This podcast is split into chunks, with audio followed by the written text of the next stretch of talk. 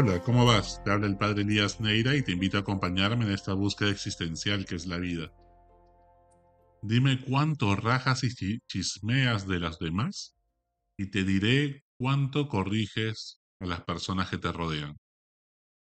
Cuando era director del colegio, siempre me pasaba lo mismo. Un directivo me indicaba al final del año que no había que renovar el contrato o se tenía que despedir a algún colaborador. Le preguntaba si le habían dado los feedbacks correspondientes en el transcurso del año y me decían que sí, que efectivamente se los habían dado y que no había habido ninguna mejora. Pues ante ello y que no había habido cambios significativos, tocaba despedirle. Cuando conversaba con el colaborador, en estas conversaciones difíciles de fin de año, me decía que jamás le habían dicho eso y que quería otra oportunidad para poder esforzarse y no perder el trabajo. ¿Qué había sucedido entonces? Pues cuando investigaba e indagaba qué es lo que realmente había pasado, pues había las evidencias suficientes, correos electrónicos y demás, que demostraban que sí le habían dado el feedback, pero se lo habían dicho tan suavecito, tan dulcemente, decían siempre comienza como una hamburguesa, un sándwich. Primero el pan le dice las cosas bonitas, luego la carne, que es las cosas que tiene que cambiar, y luego otra vez un poco de pan, las cosas bonitas en y buenas que él hace, o que ella hace. Y entonces te das cuenta que esta hamburguesa, este sándwich, era puro pan y tenía lo mucho, en vez de carne, un poco de cartón. Le habían dicho tan dulcemente que no se había dado por aludido. Entonces, pues no comprendió que si no cambiaba, lo iban a despedir. ¿Quién fue el malo de la historia? ¿Quien te dice las cosas claras o quien te dora la píldora? ¿Cuánto daño hacemos por quedar bien con todos? Jesús era completamente distinto. San Agustín mismo dice que es mejor que con miedo alguien se vaya al cielo porque lo ajustaste, le llamaste la atención, ¿no? Fuertemente y al final termina con la justa entrando al cielo, que alguien que tranquilamente se va al infierno, porque pobrecito, no hay que decirle las cosas con tanta severidad. Es mejor irse con miedo al cielo que tranquilamente irse al infierno, nos dirá San Agustín. A nadie le gusta corregir o dar feedbacks negativos ni tener conversaciones difíciles con las personas cercanas. Luego todos estamos listos para chismear y juzgar a esas mismas personas cuando tropiezan y caen en el fango. Nuestra sociedad es tan hipócrita que pasamos por alto la pornografía, la sexualización de la infancia, micromachismos muy arraigados o ciertos niveles de abuso y de violencia. Sin embargo, todos pegamos el grito en el cielo cuando unos desgraciados han violado a alguien. Es algo terrible. O de repente pasamos por alto pequeñas coimas, pero todos pegamos el grito en el cielo cuando ocurre un caso como el de Odebrecht y el Club de la Construcción. Como si no hubieran correlatos de las pequeñas infracciones con los grandes delitos. Si no eres fiel en lo poco, tampoco serás fiel en lo mucho. En el Evangelio de hoy, Jesús nos dice que somos corresponsables en cierta medida cuando no corregimos a nuestro prójimo. No está bajo tu control que se arrepienta y cambie de comportamiento, pero sí está bajo tu control el cuestionar su conducta y llamarle la atención. Él ya verá qué hace con libertad. Si le llama la atención y no te hace caso, pues súbele la atención. Llama a otro también que se haya percatado y corríjanle en grupo. Háganle una intervención, como dicen los norteamericanos. Y si así no se da por aludido y se arrepiente, reparando la falta concretamente, denúncelo públicamente para que, aunque sea por presión del grupo, modifique su conducta perniciosa. Según las investigaciones de Salomon Ash, en 1951, y que después son corroboradas por Milgram, unos 13 años después, luego de la Segunda Guerra Mundial, pues, y ver los horrores de la guerra causados por la ideología nazi y comunista, concluyeron que un 30% aproximadamente de personas son capaces de nadar contra corriente, defender su postura con argumentos razonables, buscando la verdad, y estar dispuesto a decir las cosas y lo que creen que es la verdad y lo correcto, a pesar de que otros o la mayoría piense distinto. El otro 70% aproximadamente prefiere hacer y decir lo que la mayoría propone, si piense que no es la respuesta acertada o vaya contra sus principios éticos. Así somos los seres humanos. ¿Por qué nos cuesta tanto corregir a las personas? Por nuestro ego. Nuestro ego quiere quedar bien con todo el mundo. Como diría una canción antigua de los años 80 de los prisioneros, nunca quedas mal con nadie. Que todo el mundo nos aprecie y toda corrección fraterna es pues un riesgo de que la otra persona no valide lo que le decimos o que te agradezca solamente de boca para afuera, pero por dentro se incomode muchísimo, se moleste con nosotros, nos deje de hablar o perdamos su confianza. Lo que tenemos que cuestionarnos es, ¿quiero hacerle bien a la persona o quiero hacerle sentirse bien? ¿Cuál es tu propósito? Ambas cosas no siempre coinciden. Hacer bien a alguien de manera gratuita es un don de Dios. Tienes el mismo amor. Ese debe ser nuestro propósito. Hacerle sentirse bien a alguien es con el propósito de que nos quiera, buscándonos a nosotros mismos de manera autorreferencial. Por lo que le voy a decir lo que quiere escuchar. Lo voy a manipular en el fondo para que me tenga afecto, se quede a mi lado.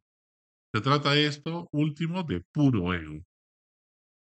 La tierra no se construye con buenos deseos, sino haciéndote cargo de tus responsabilidades y comprándote muchos pleitos por la verdad y la justicia.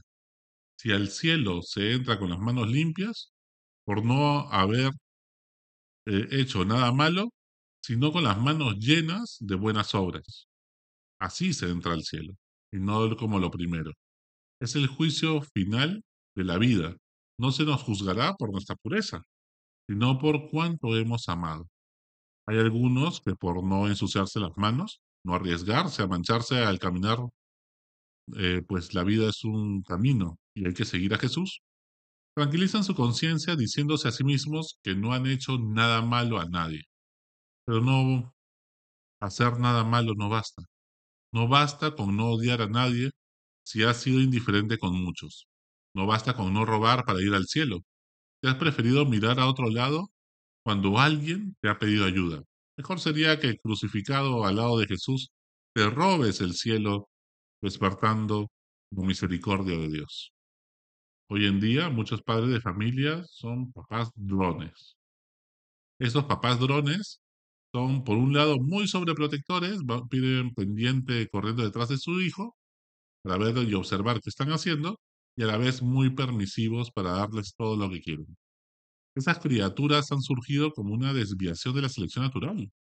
Son producto del exceso de trabajo y autoexplotación, que conlleva estar muy poco tiempo con la familia y mucho tiempo en el trabajo. Esto genera un complejo de culpabilidad de parte de los padres que buscan compensar con dar experiencias y objetos caros sin ningún tipo de merecimiento a sus hijos.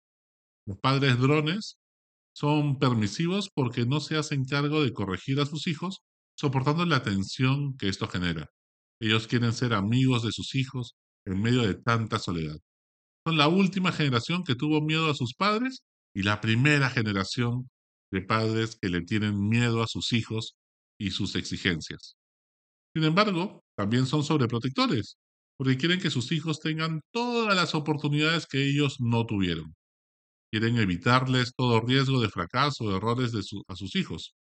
Antes los padres tenían seis hijos y asumían que por probabilidad después dos serían muy exitosos, dos serían moderadamente exitosos y dos serían las ovejas negras de la familia. No queda otro. Pero si solo tienen uno o dos hijos, las expectativas de los padres es que ambos sean perfectos, para ellos sentirse buenos padres. Y lo que es peor, los padres quieren que los profesores de sus hijos también los consientan. Ante padres drones han surgido los profesores nanas o niñeras y les hacen todo a los niñitos de secundaria. Los padres drones esperan que les den premios a todos sin el mínimo esfuerzo. La culpa la tiene siempre el otro. Todos merecen un AD o un 20. No soportan una mala calificación y en vez de reclamarles a sus hijos, le reclaman a la profesora. Al mínimo estornudo no viene a clases. Antes hasta casi muriendo nos íbamos a clase porque pobre quien se pierde la clase. No haya consecuencias, pues, de sus actos, pues son chicos. No se permite expulsar a ningún estudiante del colegio, porque claro, tienen derecho a la educación y están en etapa de formación. Por supuesto que sí, pero podrán estudiar en otro colegio, ¿no? Donde de repente no estén cerca a las personas de quienes han abusado o cuando han cometido actos de bullying o de violencia de manera grave y reiterada. A ver, explícale eso a las personas que han agredido físicamente de manera constante o han cometido algún tipo de abuso sexual a otra estudiante del colegio. Yo soy un ferviente impulsor de la disciplina positiva, pero cada vez me encuentro con más gente que porque vio un video en YouTube y dos TikToks, distorsionan a su antojo la disciplina positiva para justificar su permisividad con sus hijos. Están atrapados en su ego, como lo explica el efecto Dunning-Kruger, que nos explica que cuanto menos alguien sabe de algo, más cree saber que sabe. Lo peor que le puede pasar a un hijo es tener padres que se sientan culpables, porque ellos van a tratar constantemente de compensar su culpa comprándoles cosas o premiándolos, dándoles muchas cosas o experiencias, viajes, sin saber poner límites, sin querer decir no a nada, sin querer ser padres en el fondo, sino un amigo más, un amigo de sus hijos. Una cosa es tener confianza y otra cosa es ser amigos. El resto de la crianza lo hace la presión social. Y así escuchamos frases como, ¿por qué no puedo tener un celular con internet ilimitado si ya tengo nueve años? Y todas mis amigas desde los siete ya lo tienen uno. Entonces escuchas justificaciones asombrosas. Es que si no le compro tal cosa con sus, que sus amigas ya tienen, le va a afectar su autoestima.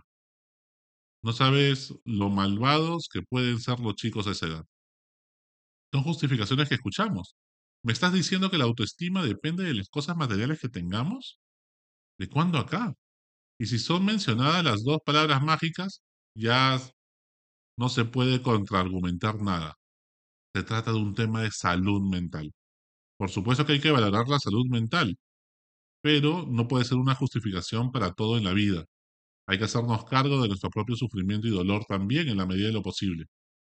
Tenemos que esforzarnos y aprender a sacrificarnos, si no generamos una generación de cristal, que no soporta asimilar la frustración y que aún tenga una pequeñez no aguantan al jefe y renuncian. Dime cuánto rajas y chismeas de los demás y te diré cuánto corriges a las personas que te rodean. Hasta la próxima. Sigue buscando que Él te encontrará.